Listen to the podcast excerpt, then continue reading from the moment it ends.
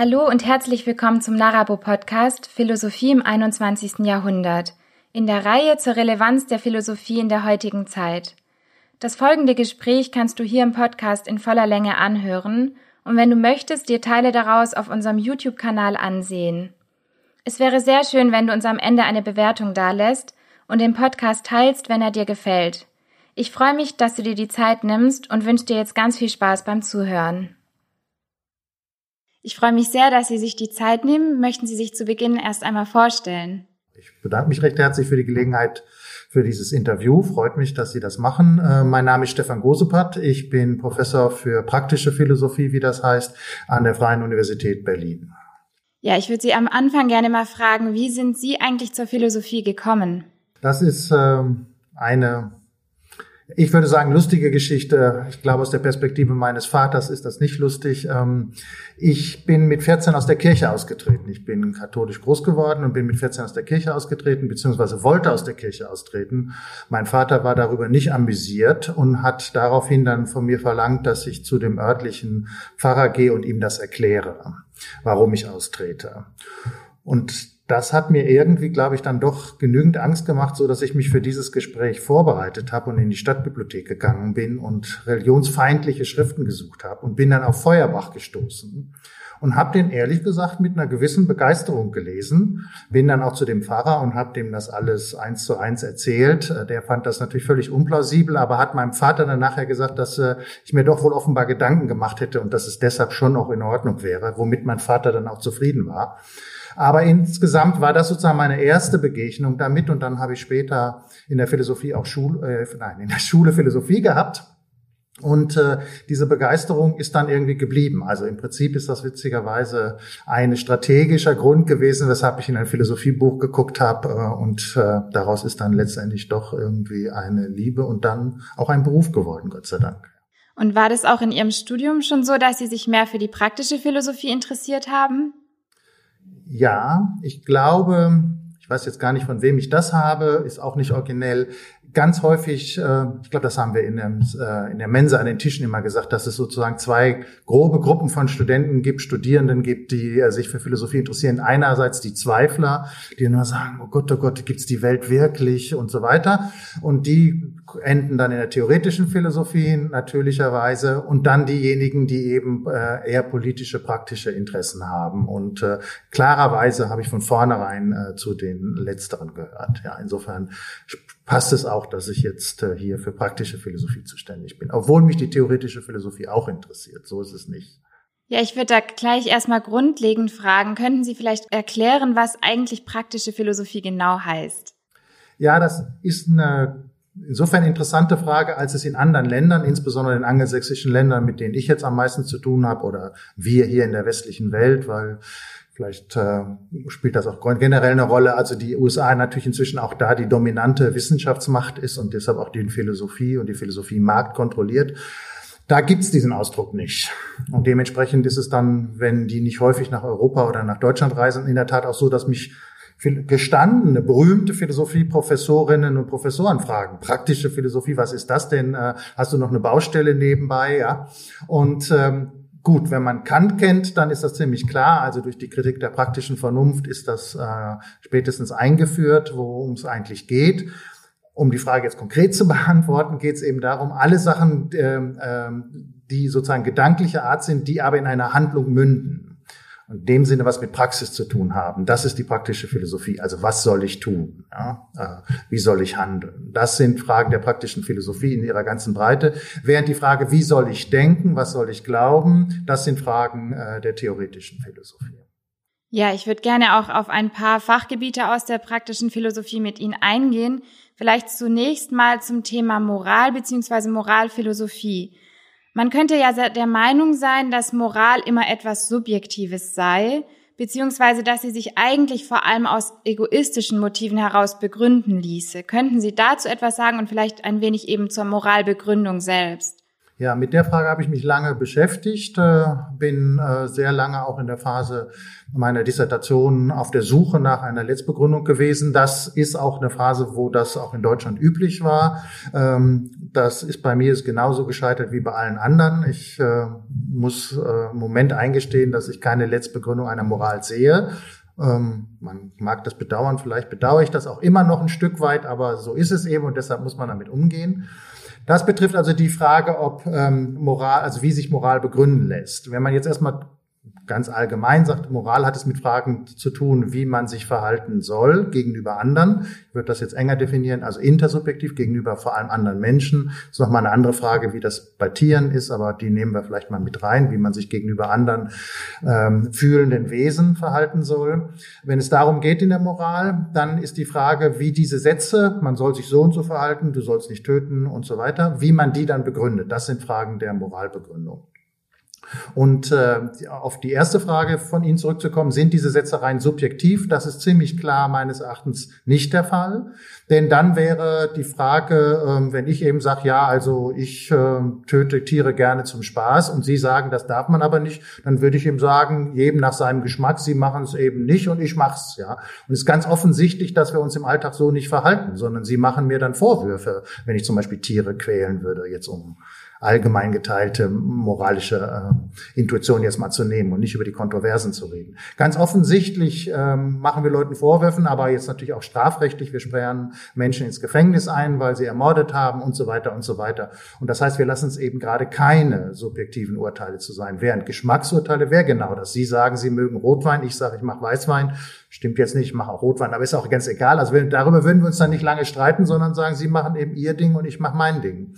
Und so ist es in der Moral nicht. Und dementsprechend mache ich Ihnen dann gegebenenfalls Vorschriften oder Sie mir. Und dann frage ich natürlich zurück, wie kommen Sie dazu, mir Vorschriften zu machen? Und dann werden Sie sagen, ja, weil es eben objektive Standards des richtigen Verhaltens gegenüber anderen bewussten oder fühlenden Wesen gibt. Und dann frage ich, ja, wo kommen die dann her? Und dann sind wir bei der Frage der Moralbegründung. Und dann gibt es natürlich so klassische Kandidaten, Früher hat man eben gesagt, also weil Gott uns das gesagt hat äh, und die Figur schon strittig, aber dann ist natürlich auch die nächste Frage, warum ist das, was Gott gesagt hat, denn eigentlich richtig? Dann sind wir in einer schweren theologischen Begründungsfigur. Aber dann gibt es natürlich andere, die dann irgendwie gesagt haben, man kann das mit Vernunftgründen begründen. Man kann es in gewisser Weise einsehen. Das ist natürlich die eigentliche Suche nach einer Letztbegründung, ob es nicht geteilte, also intersubjektiv geteilte Vernunftgründe gibt, die plausibel machen, warum man ähm, äh, moralisch handeln soll und wie man moralisch handeln soll. Und da gibt's jetzt verschiedene Kandidaten, die man jetzt durchspielen könnte. Bei den meistens ist es so, dass sich jetzt doch, wie ich finde, leider zeigen, in gewisser Weise leider zeigen lassen kann, dass die nicht äh, intersubjektiv verbindlich sind, dass man da also vernünftigerweise andere Auffassung sein kann. Und dementsprechend gibt es jetzt keine Letztbegründung, ähm, also wo man jemand das zwingend andemonstrieren kann. Man kann es natürlich jemand plausibel machen, wie würdest du in der Situation handeln und so weiter. Aber da spielen dann schon Emotionen und Gefühle und Einstellungen eine Rolle, die also nicht rein rein logisch oder rein abstrakt durch Argumentation zu erzielen sind. Und die andere Seite natürlich wäre jetzt die, der, das andere Extrem ist natürlich genau zu sagen, äh, man kann es nur versuchen, egoistisch zu begründen. Es ist doch in ihrem Eigeninteresse. Und äh, auch wenn meine Dissertation jetzt heißt aufgeklärtes Eigeninteresse, so ist jetzt wichtig, dass aufgeklärt hier eine große Rolle spielt. Äh, das reine Eigeninteresse, glaube ich, äh, damit kann man natürlich nicht äh, Moral begründen, weil es häufig gerade sich moralisch zu verhalten gegen die eigenen Interessen, auch die langfristigen spricht. Ja, man muss dann schon ein Kooperationsinteresse haben. Das finde ich zum Beispiel sehr plausibel in dem Maße, in dem wir auf eine bestimmte Art und Weise miteinander leben wollen. Dann, wenn das als Grundinteresse gegeben ist, also in unserer WG, in unserer Familie, in unserem Clan, in unser Volk, als Menschheit natürlich letztendlich, wenn man da in einer bestimmten Weise miteinander äh, leben will, nämlich so, dass man wechselseitig aufeinander Rücksicht nimmt, einen mit Respekt behandelt, als Gleiche behandelt, dann ergeben sich bestimmte moralische Forderungen, damit man diese, dieses Ziel auch wirklich erreichen kann.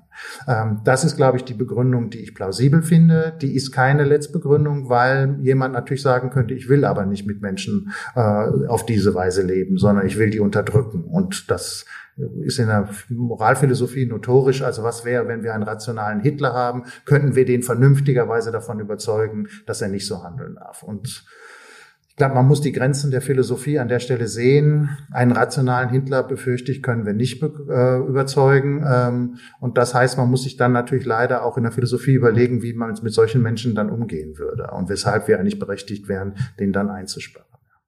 Ich hätte gern noch mal eine Frage zu der begrifflichen Klärung. Worin unterscheidet sich eigentlich Moralphilosophie zur Ethik? Ist das irgendwie ein und derselbe Begriff oder was unterscheidet jetzt dann Ethik eigentlich auch als Disziplin?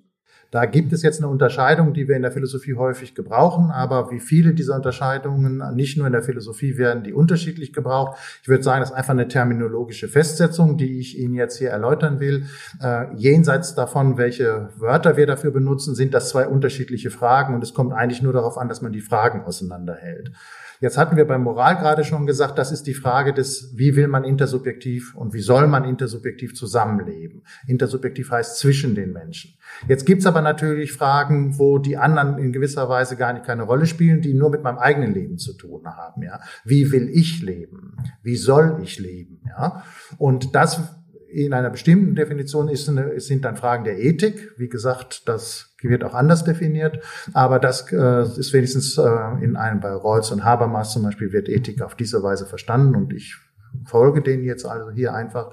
Und ähm, das sind auch wichtige Fragen, weil die damit zu tun hatten, also welche Art äh, von Leben will ich leben, wie will ich sterben. Das sind zum Beispiel Fragen danach, äh, was für ein ähm, Sterbetestament hinterlasse ich und so weiter. Also will ich abgeschaltet werden, äh, wenn ich dauerhaft komatös bin oder nicht. Das sollte ich im bewussten autonomen Zustand zu Lebzeiten sozusagen bestimmen. Das ist eine Frage des guten Lebens, wie wir auch sagen. Das ist eine klassisch antike Formulierung. Hier macht es nun gerade in dem Fall, den ich gerade erläutert habe, nicht mehr ums gute Leben gehen, sondern ums schlechte Leben, sondern um die Frage. Aber es geht in gewisser Weise darum, wie will ich leben? Und äh, das äh, finde ich ist eine andere Frage als wie will ich mit anderen zusammenleben und was schulde ich den anderen deshalb? Ja, zunächst erstmal zum Thema Gemeinschaft, also Zusammenleben. Da spielt ja Gerechtigkeit als Thema auch eine große Rolle, ist ja auch eines ihrer Arbeitsschwerpunkte.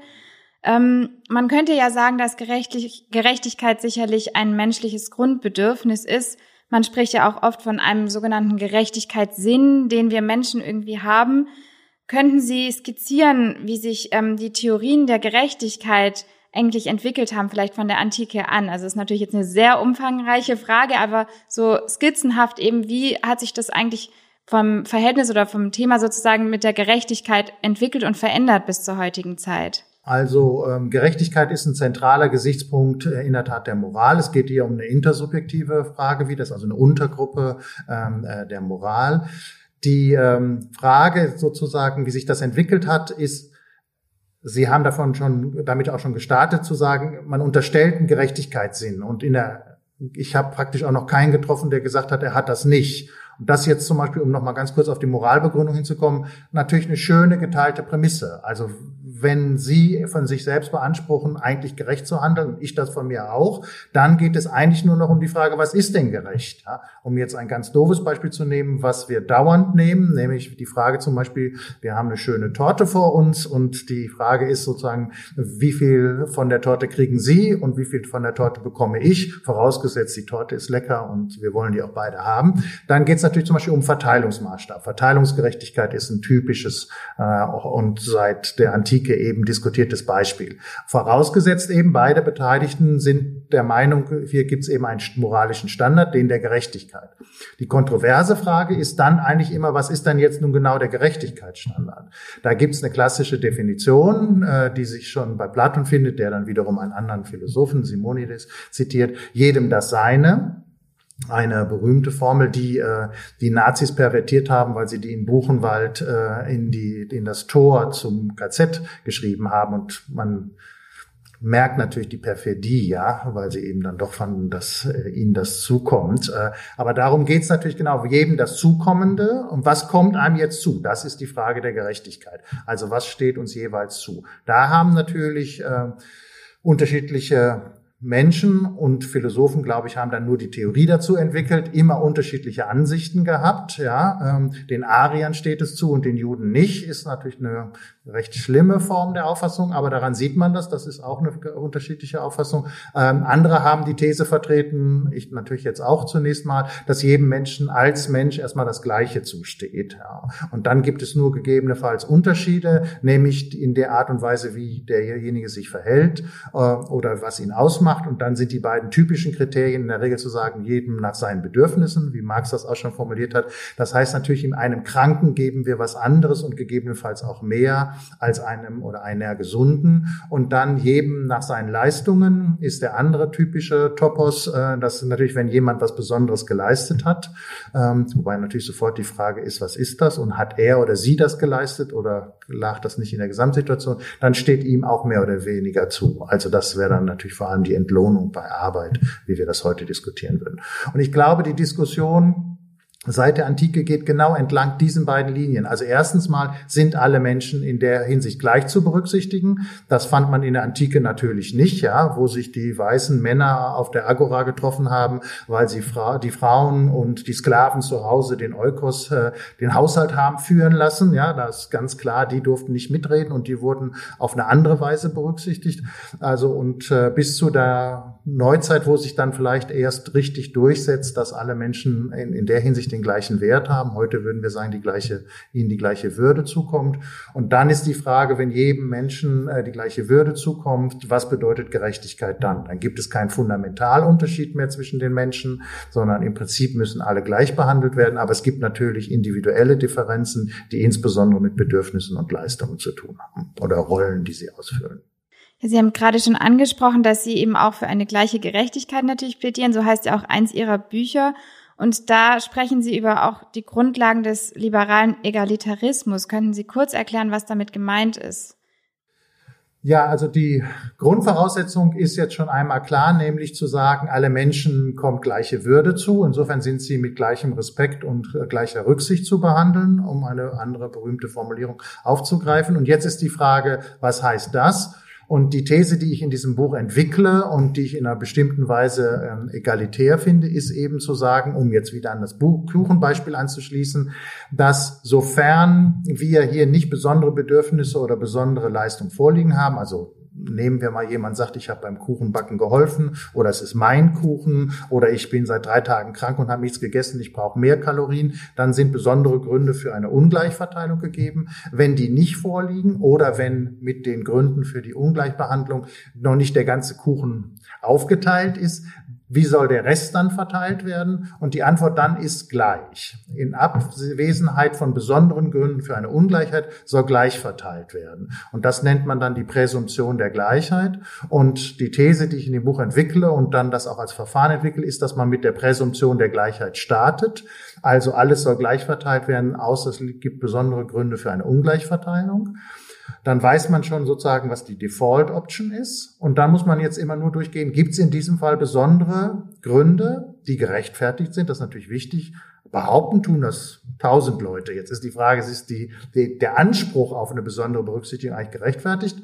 Und äh, den muss man dann prüfen und dann gegebenenfalls entsprechend proportional bedienen und ansonsten wird gleich verteilt. Und das ist also so eine basaler Egalitarismus, jetzt nicht nur bei gleicher Würde, das teilen heute alle, sondern eben auch bei der Verteilung. Und ich glaube dann in der Konsequenz, und das habe ich versucht im Buch auszuführen, führt das zu einer viel größeren Gleichverteilung, als wir das de facto in dieser Gesellschaft im Moment sehen.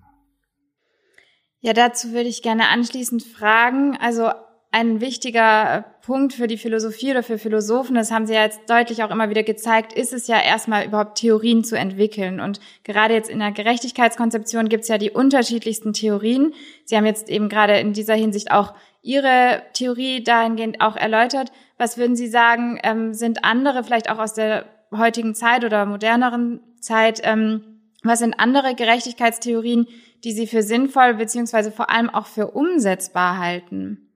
Also zunächst mal glaube ich, gerade in der Gerechtigkeitstheorie ist es so, dass äh, wir, die wir beruflich mit Philosophie zu tun haben, häufig eigentlich Intuitionen, nenne ich das jetzt, äh, mit einer bestimmten Theorietradition aufnehmen, die die Bevölkerung auch hat. Also wir, es wäre ziemlich absurd, jetzt eine ganz wilde Theorie der Gerechtigkeit zu entwerfen, die überhaupt nicht resoniert in dem Alltagsverständnis der Bevölkerung. Denn letztendlich ist Gerechtigkeit wie Moral natürlich auch etwas, was die Bevölkerung lebt. Wir alle auch. Ja. Und Theorie ist es ja in dem Sinne nur, dass wir das, was wir, glaube ich, im Alltag immer schon in gewisser Weise machen, nur sozusagen theoretisieren. Also wir abstrahieren, äh, wir suchen nach Begründungen, wir versuchen nach systematischen Zusammenhängen. Das ist genau das, was eine Theorie in gewisser Weise macht. Ja. Und in dem Sinne sind Gerechtigkeitstheorien etwas, was bottom-up sich in gewisser Weise entwickelt daraus, was wir für Intuition im Alltag haben und welche Erfahrungen wir im Alltag gemacht haben. Und insofern glaube ich, wenn man das Bild so sieht, also wenn das nicht Kopfgeburten von irren Philosophinnen und Philosophen sind, meistens waren es bis jetzt ja Philosophen, jetzt kommen Gott sei Dank die Philosophinnen stärker zum Zuge. Wenn das also nicht nur Kopfgeburten sind, dann haben die einen Berührungspunkt mit dem Alltag. Also ich glaube, die Alltagstauglichkeit ist an der Stelle jetzt weniger das Problem.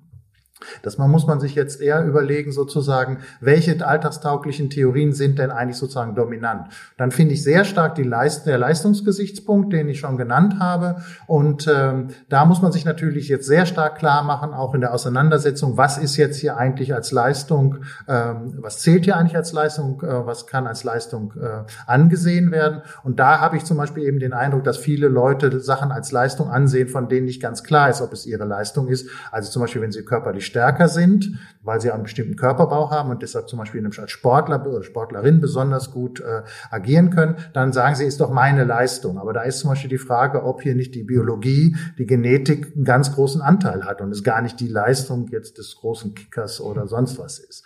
Und das sind, glaube ich, so Punkte, wo man ernst in die Auseinandersetzung gehen muss. Die Leute glauben, das sei ihre Leistung. Und jetzt muss man in kritischer Reflexion zeigen, dass da aber sozusagen große Anteile drin enthalten sind in dem Ertrag, der gar nicht auf eigene Leistung zurückgeht. Und das heißt natürlich auch darüber reflektieren, was meinen wir hier eigentlich mit Leistung? Ja, gerade wenn es jetzt um das Thema Leistung geht, gibt es ja viele Menschen, die ja eben aus biologischer Sicht gesehen, also von ihren Voraussetzungen einfach andere Umstände haben, andere Voraussetzungen haben. Und würden wir sozusagen Gerechtigkeit nur nach Leistung ausrichten, dann wären die ja extrem benachteiligt. Ähm, was würden Sie sagen, gibt es da irgendwie eine Gerechtigkeitskonzeption, die tatsächlich auch funktionieren kann für alle Menschen, die darin nicht unterscheidet, wie viel Leistung man da sozusagen erbringen kann? Da gibt es jetzt eine kontroverse Auffassung. Aber wenn man sozusagen eine extrem leistungsorientierte Gesellschaft nimmt, und ich glaube, das ist auch im Alltag, haben wir diese Vertreter hier, dann entsteht natürlich genau der Effekt, den Sie gesagt haben. Dann fallen bestimmte Leute durch, weil sie die entsprechende Leistung, die jetzt gefordert wird, zum Beispiel in einer spätkapitalistischen Gesellschaft auf diese Weise nicht mehr bringen können. Sei es, weil sie krank sind, weil sie behindert geboren sind oder so weiter und so weiter. Jetzt haben wir in mehreren Ländern, in unserem zum Beispiel dafür einen Sozialstaat, den kann man auf verschiedene Weise verstehen sehen. Auch eine Leistungsgesellschaft kann sagen, wir wollen ja nicht unmenschlich sein, ja. Deshalb gibt es sozusagen noch ein Gnadenbrot für diejenigen, die dann durchs Lattenrost fallen. Ähm, man kann aber natürlich ganz anders argumentieren, das läge mir jetzt viel näher, zu sagen, naja, an der Leistungsidee ist selber schon was schief, ja. Ähm, deshalb muss man sich erstmal sozusagen kritisch dazu verhalten, ob der Manager oder der Sportler oder das Schönheitsmodel tatsächlich die Leistung erbracht hat, die jetzt diese hohen, sagen wir mal, Millionengewinne ähm, rechtfertigt rechtfertigen. Da finde ich, kann man berechtigten Zweifel haben aus den genannten Gründen, weil das gar nicht immer nur ihre eigene Leistung, ihre eigene Anstrengung ist, wenn man Leistung jetzt als Anstrengung versteht. Und das andere ist aber natürlich, dass man jetzt nochmal überlegen muss, ähm, will man jetzt Leistung abschaffen?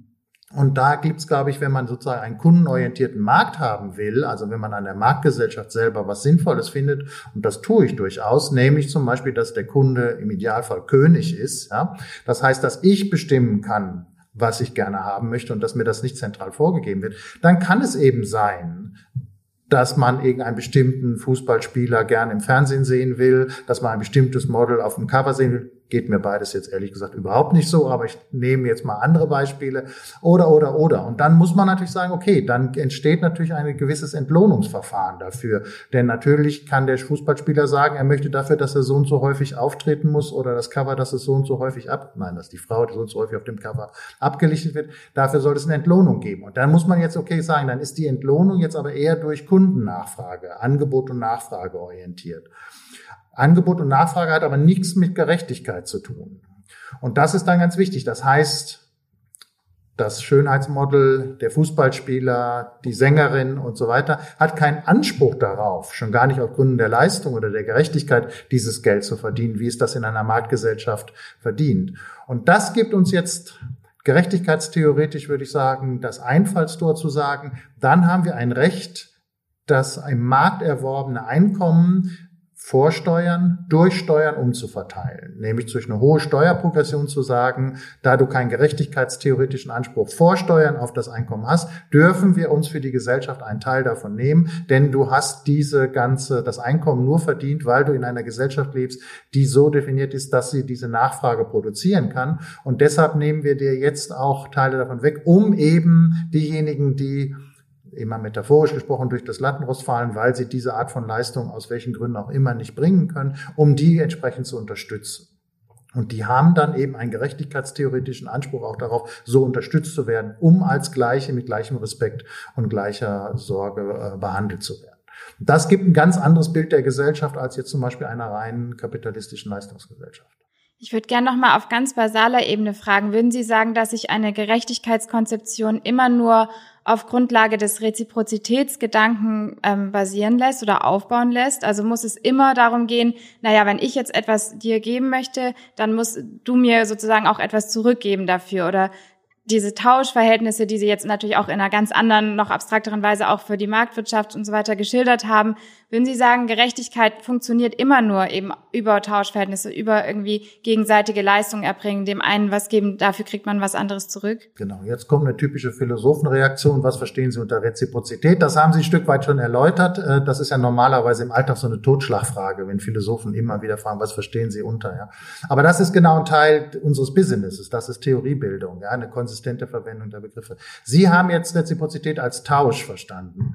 Und dann kann ich auf Ihre Antwort klar antworten, nein, ich finde, das hat überhaupt nichts damit zu tun. Es kann sein, dass wir eine schwer behinderte Person haben, die so äh, geboren ist, sagen wir mal, also von vornherein nie hat was geben können, fast nichts geben können, Liebe, so, ich weiß nicht was, vielleicht dann doch Emotionen, ja, äh, den Eltern gegenüber. Aber in dem Sinne jetzt materiell zum Beispiel nie was geben. Trotzdem schulden wir der Person was, ja. Und deshalb finde ich das, also an dem Extrembeispiel will ich nur deutlich machen, Gerechtigkeit nur auf Austausch, also solange du mir nichts gibst, gebe ich dir auch nichts aus. Das ist eine sehr harte, sehr krude Art und Weise, äh, Gerechtigkeit zu verstehen. Es gibt zwar Auffassung von Tauschgerechtigkeit, aber selbst die müssen dann wenigstens auch wieder sozusagen aus humanitären Gründen ein Minimallevel haben, wie sie eben zum Beispiel schwerstbehinderte Kinder ähm, behandeln wollen. Dann würden die sagen, das hat mit Gerechtigkeit nichts zu tun. Also die sind dann wahrscheinlich auch keine Unmenschen, sondern äh, aber mein Punkt wäre genau zu sagen, äh, wir, die Gerechtigkeit braucht keinen Sockel der Humanitär oder fast keinen, sondern wir müssen Gerechtigkeitsauffassung haben, die von den Bedürftigsten bis zu den leistungsstärksten äh, homogen durchgeht. Ja, Sie hatten jetzt gerade ja immer wieder auch angedeutet, welche Rolle oder welche Aufgabe da eigentlich den Philosophen zukommt, eben gerade vor allem in der Theoriebildung einerseits. Ähm, ich würde gern andererseits fragen, gerade jetzt bei Themen aus der politischen Philosophie auch gesehen, würden Sie sagen, dass Philosophinnen und Philosophen auch selbst mehr Position beziehen müssten oder sich da auch noch mehr einbringen könnten? Ich glaube, dass das viele tun. Also deshalb möchte ich meine eigenen Zunft und ähm, meinen eigenen äh, Kolleginnen und Kollegen gerade in der praktischen Philosophie gar keinen Vorwurf machen. Ich glaube, wir sehen eher einen Wandel äh, in der Öffentlichkeit. Ich glaube, es hat, also die Generalthese wäre, es gibt in der Öffentlichkeit immer Interesse und hat es auch immer gegeben. Aber in letzter Zeit gibt es doch wieder vermehrt Interesse und vielleicht auch die Profession. Insofern hat sich auch wieder mehr geöffnet. Es gibt jetzt viel mehr Medien äh, wie Philosophiemagazine, es gibt viel mehr Fernsehsendungen, es gibt viele Podcasts, äh, es gibt äh, viele Radio-Interviewsendungen, wo Philosophinnen und Philosophen auch zu Wort kommen. Und in dem Sinne äh, gibt es jetzt, glaube ich, ein eine neue Möglichkeit, das wieder aktiver mit der Bevölkerung zu machen. Ich glaube, grundlegend war das immer schon. Dann möchte ich noch eine Einschränkung machen. Das ist auch manchmal eine Typfrage. Ja, ich meine, man kann jetzt nicht äh, jedem Kollegen, jeder Kollegin sagen, sie muss jetzt unbedingt irgendwie äh, dauernd im Fernsehen sein. Wenn ihr das nicht liegt, äh, dann ist das auch völlig in Ordnung. Und äh, das hat es natürlich in der Profession auch gegeben. Da gibt es einzelne charakterliche Unterschiede und es gibt natürlich auch Spezialisierungen. Und äh, aber im Moment habe ich so den Eindruck, es gibt genug, die bereit sind, äh, sich äh, in der Öffentlichkeit zu präsentieren und zu versuchen, Philosophie in die Öffentlichkeit zu tragen Äh, ich finde das gut, ähm, unterstützt das, äh, aber ich habe nicht das Gefühl, dass da einen Mangel gibt. Ja, ich würde gerne mal noch weitergehen zu einem weiteren Arbeitsschwerpunkt von Ihnen, nämlich dem Thema Verantwortung. Ähm, viele sagen ja, die Politik ist für dies oder jenes verantwortlich oder auch die Wirtschaft, das Wirtschaftssystem. Inwiefern können denn eigentlich Institutionen oder Menschengruppen wirklich Verantwortung tragen oder liegt Verantwortung nicht eigentlich immer beim Einzelnen? Zunächst mal würde ich sagen, sie liegt beim Einzelnen, aber wir schließen uns natürlich äh, als Individuen auch häufig mit anderen zusammen und haben dann natürlich auch als Gruppen äh, Verantwortung. Das ist relativ äh, einfach zu verstehen. Ja, wenn wir zu zweit die Vase kaputt schlagen beim Nachbarn, dann sind wir zu zweit auch verantwortlich. So banal. Aber es ist natürlich auch ganz häufig so, sobald man eine anonyme Gruppe hat, ja, also bei der Party ist es wieder so, wir stehen relativ eng, irgendjemand kommt ins Straucheln und schubst und dann geht das so wellenmäßig weiter und ich bin am Ende des Gliedes und ich schubs dann die Vase um. Dann sage ich in gewisser Weise, ich war aber gar nicht verantwortlich, denn ich bin geschubst worden und dann geht das so wellenmäßig weiter. Dann war irgendwie die Leute bei der Party daran schuld, dass die Vase geschubst worden ist. Gut, und dann wird es eben genau schwierig. Das heißt, wir haben eine Unterscheidung, wenn man die, Individu wenn man die Verantwortung erstmal beim Individuum sieht, was ich tun würde, dann sind anonyme Gruppen das eigentliche Problem für die Verantwortung. Und deshalb ist so ganz häufig, wenn man sagt, die Deutschen waren für den Holocaust verantwortlich. So richtig ich das verstehe, aber das muss man analysieren, was damit gemeint ist, weil das zunächst mal eine anonyme Gruppe ist. Ja.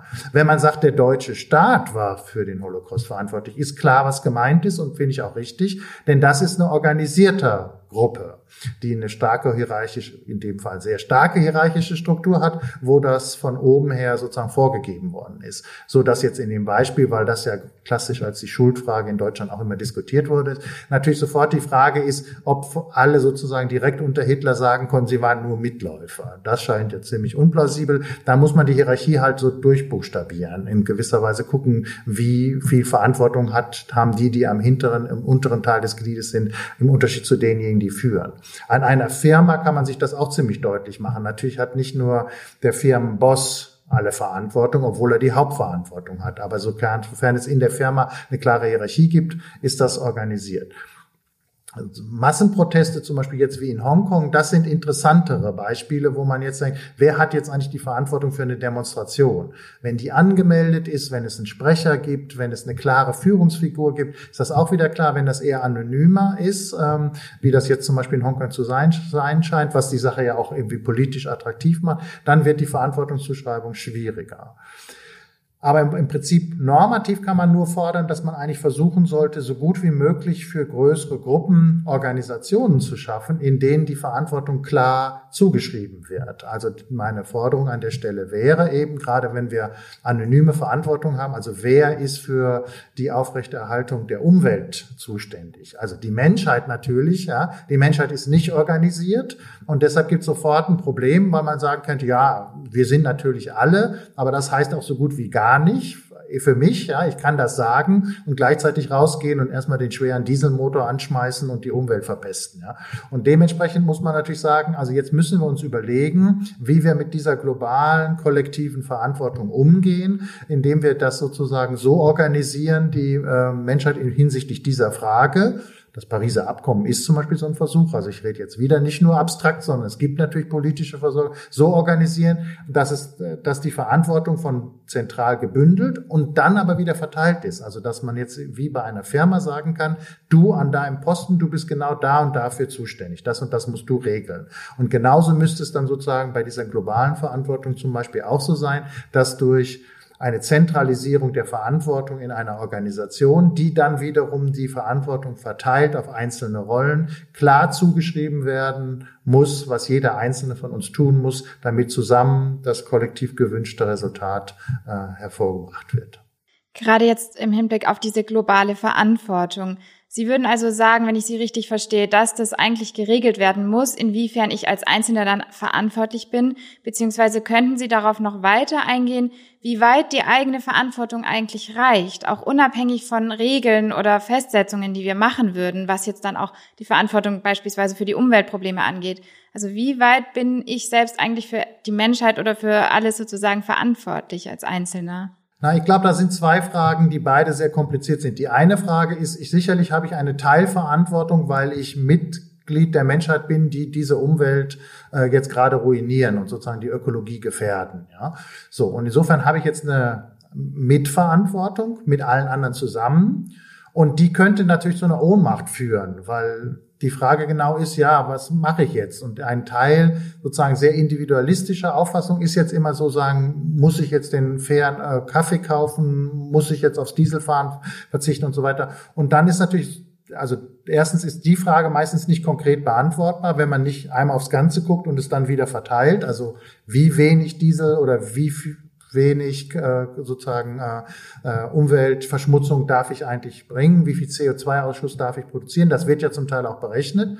Aber der nächste große, also manchmal kann man es berechnen, manchmal kann man es nicht berechnen. Ich will nur sagen, da ist schon eine Diffusität, eine Wahrheit drin, die man genau berechnen muss.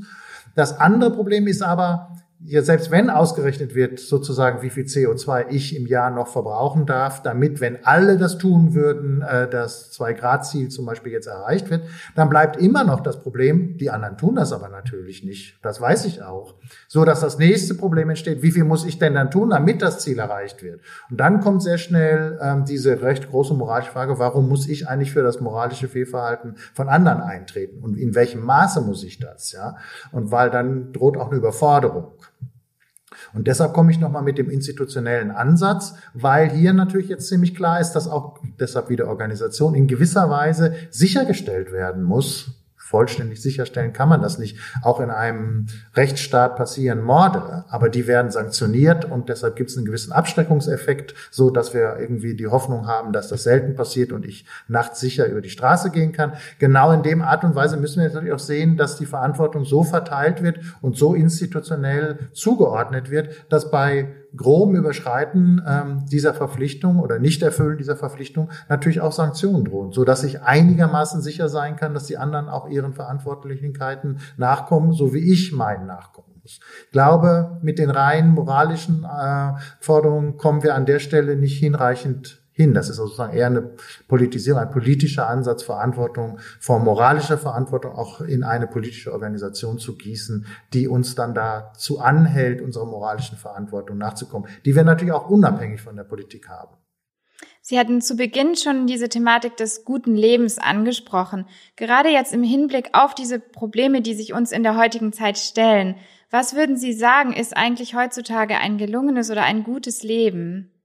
Ich glaube, ein wichtiger Schritt, weshalb diese Frage in der Moderne nicht mehr so zentral war, wie sie das noch für die Antike war, ist, dass wir darauf äh, plurale Antworten haben. Hier gibt es wahrscheinlich auch wieder keine allgemein verbindliche Angabe. Und man kann vielleicht auch sagen, das hat auch einen Vorteil. Ja? Also hier ist die allgemeine Auffassung, dass es eher im subjektiven Belieben liegt. Ja? Ich habe jetzt Philosophie als Beruf gewählt und habe das Glück gehabt, das auch ausüben zu können. Das muss nun, weiß Gott, nicht jeder. Ja, so. Also ein Beispiel dafür. Ich finde, das ist ein Teil meines guten Lebens, finde ich wirklich, ähm, dieses Glück zu haben. Aber das findet natürlich nicht jeder. So, so dass man eigentlich nur noch sagen kann, was man äh, an Verbindlichkeiten haben kann, ist erstens wenn wir das für einen Wert erachten, diese Pluralität und die Tatsache, dass Leute sich individuell für ihr eigenes gutes Leben äh, entscheiden können, dass wir genau diese Freiheit sichern, ist jetzt wieder ein politisches Anliegen sozusagen. Wir müssen liberale Staaten haben, die den Individuen genau diese Freiheit lassen. Das ist jetzt in letzter Zeit wieder weltweit unter großer Bedrohung. Äh, insofern ist das jetzt Vielleicht hätte das vor 20 Jahren noch wie eine beinahe triviale Forderung geklungen. Da sah es so aus, als ob der Liberalismus im Vormarsch ist. Aber jetzt sehen wir, dass er überall umstellt ist, ja, von äh, innen wie von außen. Äh, staatlich meine ich, äh, durch autoritäre Regime wie durch Rechtspopulismus. Also das ist eine wichtige Forderung, die es auch umzusetzen gilt. Und das andere ist, dass wir natürlich die Minimalbedingungen sicherstellen müssen, damit die Leute das nicht nur wählen können, sondern auch ausüben können. Ja, daraus ergeben sich auch wieder bestimmte Verpflichtungen der sozialen Gerechtigkeit. Die Menschen müssen äh, in der Lage sein, ein gewisses Grundeinkommen äh, entweder zu verdienen oder vom Staat umverteilt zu bekommen, damit sie überhaupt leben können und nicht den Kampf um ihre bloße nackte Existenz jeden Tag führen müssen. Denn dann haben sie mit Sicherheit kein gutes Leben. So viel kann man wohl sagen. Ähm, also das ist, glaube ich, eine wichtige weitere Forderung. Ähm, und darüber wird natürlich jetzt politisch sehr viel diskutiert und da sind wir gerade insbezüglich der globalen Gerechtigkeit natürlich noch weit von entfernt. Wir hier äh, im Global North äh, haben in gewisser Weise die Luxusprobleme, dass ich mich fragen kann, was mache ich denn jetzt, äh, während sich natürlich ganz viele in the, im Global South ähm, gar keine Frage stellen können nach dem guten Leben, schon gar nicht nach dem Guten, sondern die fragen sich, wie lebe ich überhaupt? Also wie kann ich überhaupt überleben? Und diese grobe Ungerechtigkeit, die gilt es natürlich auch zu beseitigen.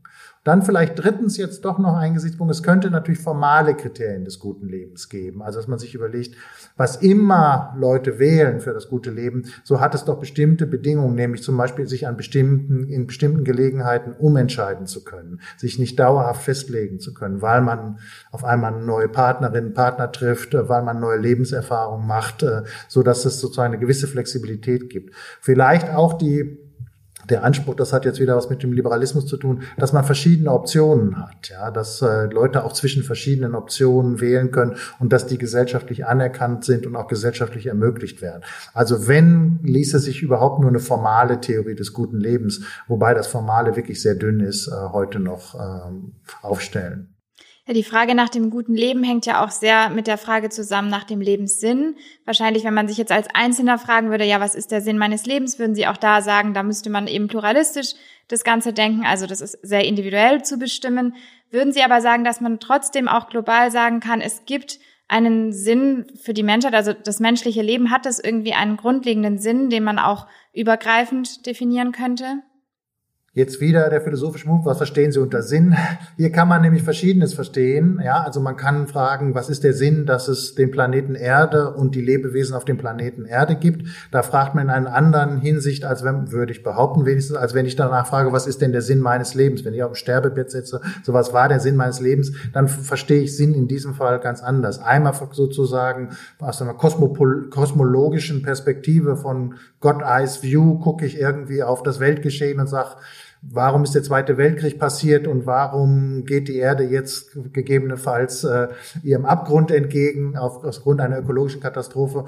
Und die Frage ist, können wir diese Perspektive einnehmen? Ich bin da skeptisch. Können wir Gründe geben? Äh, ich glaube, wenn das alles ist eher naturwissenschaftlich heute im, im Zeitalter des Naturalismus, glaube ich, wir können Kausalerklärung geben, warum bestimmte Sachen sich entwickeln. Aber ein Sinn hinter dieser Kausalität da geht sozusagen ins Religiöse und da bin ich abstinent seit meinem 14. Lebensjahr spätestens. Äh, also insofern ähm, glaube ich, die Frage, verstehe, warum Leute ein Bedürfnis haben, diese Frage zu stellen und ein Bedürfnis nach der Antwort haben, aber ich glaube, will nicht so weit gehen, dass ich sage, es ist eine unsinnige Frage, das behaupten einige Kolleginnen, aber ich würde sagen, man muss sich klar machen, darauf kann man keine sinnvolle Antwort kriegen und deshalb ist es nicht sinnvoll, dauernd jeden Tag zu fragen, warum kriege ich keine Antwort? Das kriegt eben keine Antwort darauf. So, dass die Frage eigentlich immer eine Frage aus der Binnenperspektive ist. Sinn meines Lebens heißt, was will ich mit meinem Leben machen? Wie kann ich es so machen, dass ich finde, dass es sinnvoll ist? Wobei sinnvoll jetzt nicht heißt nur befriedigend, ja, sondern ganz deutlich sind wir ja Wesen, die nicht immer nur nach einfacher Befriedigung äh, streben. Also ein berühmtes Experiment, äh, was äh, in der Philosophie skizziert wird, ist eben, dass man an einen Computer angeschlossen wird, der einem immer suggeriert, äh, wie toll alles ist. Und die Frage ist, würde man sich gerne freiwillig an so einen Computer anschließen lassen? Und viele Leute, die meisten würde ich sagen, sagen nein. Das zeigt ziemlich dass das, was wir mit unserem Leben wollen, was anderes ist als nur unmittelbare Befriedigung unserer Bedürfnisse und unserer Wünsche. Und da kommt der Spalt sozusagen, die, der Gap, wo der Sinn reinkommt. Offenbar will ich auch noch was anderes. Und dieses andere hat eine größere heute wird man wahrscheinlich neudeutsch sagen, Erzählung nötig, um zu verstehen, äh, warum mir das wichtig ist. Also was, welche Ziele habe ich im Leben, äh, wie will ich die erreichen, äh, ist mir das gelungen, das zu machen. Das sind jetzt sehr subjektive Sachen, weil unterschiedliche Leute unterschiedliche Ziele haben. Aber es könnte natürlich auch sein, und danach haben Sie, glaube ich, auch ein Stück weit gefragt, jetzt wieder das Intersubjektive, ich gucke ich auf mich nur als Individuum, will ich nur ein sinnvolles gutes Leben haben und ist mir ganz egal, wie alle anderen leben? Oder finde ich nicht doch auch unter moralischer und gerechtigkeitstheoretischer Perspektive, dass ich Teil der Menschheit bin und dass es irgendwie auch wichtig ist, sozusagen, was mit der Menschheit passiert? Und gibt es dafür nicht ähm, auch Kriterien, und in dem Maße, und ich glaube, das liegt uns auch nahe, das darf man nur nicht im sozusagen auch ökonomisch immer wieder angetriebenen Egoismus vergessen. Wir sind nicht alleine auf der Welt, wir sind so auch nicht geboren worden, wir sind gleich als soziale Wesen auf die Welt gekommen ähm, und sind da auch erstmal groß geworden, bevor wir erstmal anfangen konnten, unseren Egoismus richtig zu pampern. Und deshalb muss man uns immer klar machen, dass die sozialen Bindungen für uns auch total wichtig sind. Und wenn man sich jetzt klar macht, dass diese sozialen Bindungen auch zufällig sind, in welche Familie, in welche Nation, in welches Land ich geboren worden bin. Dass ich in Deutschland in diesen wohlhabenden Staat geboren worden, ist ein reiner Zufall. Und wenn man jetzt wieder das Kriterium hatte, was ich auch schon mal genutzt hatte, dass man sagen kann, diese Zufälligkeiten kann ich mir als nichts eigenes zuschreiben, dann muss man eben sagen, ja, was ist denn mit denen, die Pech in der Hinsicht ge gehabt haben? Habe ich nicht bestimmte Verantwortung denen gegenüber, denen auch die Chance auf ein gutes Leben zu ermöglichen? Und hängen wir nicht alle in der Hinsicht so zusammen? Und das ist natürlich jetzt im Zuge der Globalisierung auch immer deutlicher geworden, dass das und das, was in einem bestimmten Land, was ursprünglich mal ganz weit von uns entfernt war, passiert, heute direkte Auswirkungen auf uns hat komme ich nochmal auf ein anderes Thema, mit dem ich auch beschäftigt war und was ja im Moment sehr politisch kontrovers ist, immer noch die Flüchtlingskrise. Ja. Flüchtlingskrise ist ja nicht ein Ereignis, das als Naturereignis über uns gekommen ist, wie ein Tsunami. Ja. Ganz häufig sind wir an den Ereignissen, die zu der Flüchtlingskrise geführt haben, selber schuld. Ja? Also als Nation oder als Land, äh, als Bevölkerung dieses Staates. Ähm, und das heißt, äh, in dem Maße, in dem wir eben zum Beispiel nicht für gerechte Verhältnisse in Subsahara-Afrika gesorgt haben, in dem Maße, in dem wir an wirtschaftlicher Ausbeutung in diesen Ländern noch beteiligt sind, in dem Maße, in dem wir in Afghanistan in einen Krieg involviert sind oder im Irak äh, und fliehen natürlich Leute aus diesen Ländern, die diese Zustände nicht mehr aushalten können. Und in dem Sinne sind wir selber Mitverursacher dieser Phänomene und können uns dann den Folgen auch nicht neutral entziehen und sagen, ja, die sollen bleiben, wo der Pfeffer wächst, ja. Und äh, das zeigt dann doch ganz deutlich, dass die Menschheit als Ganzes in der Tat jetzt inzwischen auf eine Weise, vielleicht war sie das schon viel länger, aber jetzt wird es uns ganz deutlich zusammenhängt, so dass die Frage nach dem Sinn meines eigenen Lebens ich nicht mehr losgelöst stellen kann von der Frage, ob die anderen aus ihrer Perspektive, würde ich jetzt sagen, dann auch ein sinnvolles Leben leben können. Ich möchte jetzt gerne gegen Ende noch etwas persönlich auf Ihre Arbeit eingehen. Sie sind ja Direktor der Kollegforschergruppe Justitia Amplificata. Erweiterte Gerechtigkeit konkret und global nennt die sich. Könnten Sie zu dieser Forschergruppe etwas sagen und auch erklären, was eigentlich das Ziel dieser Gruppe ist? Ja, ähm, mein Freund und Kollege Rainer Forst und ich hatten das Glück, ähm, diese Kollegforschergruppe bei der Deutschen Forschungsgemeinschaft einzuwerben. Und sie hat uns jetzt über äh, lange Jahre die Möglichkeit gegeben, genau diese Frage, wie verhält sich die Gerechtigkeit? Und zwar einmal im globalen Maßstab, in dem Sinne ausgeweitet und angewandt auf konkrete Probleme. Und über einige haben wir ja hier schon geredet, darüber zu forschen, äh, insbesondere mit äh, internationalen Gästen, die wir dafür einladen konnten.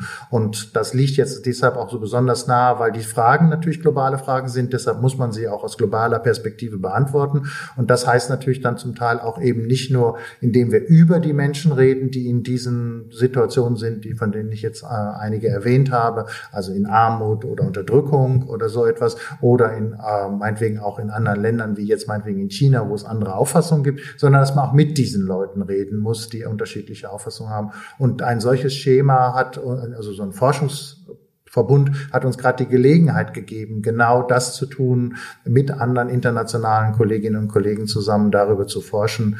Ähm, das war äh, eine tolle Chance. Dafür bin ich äh, dem deutschen Steuerzahler, der deutschen Steuerzahlerin, die das ja schließlich finanziert hat, sehr dankbar.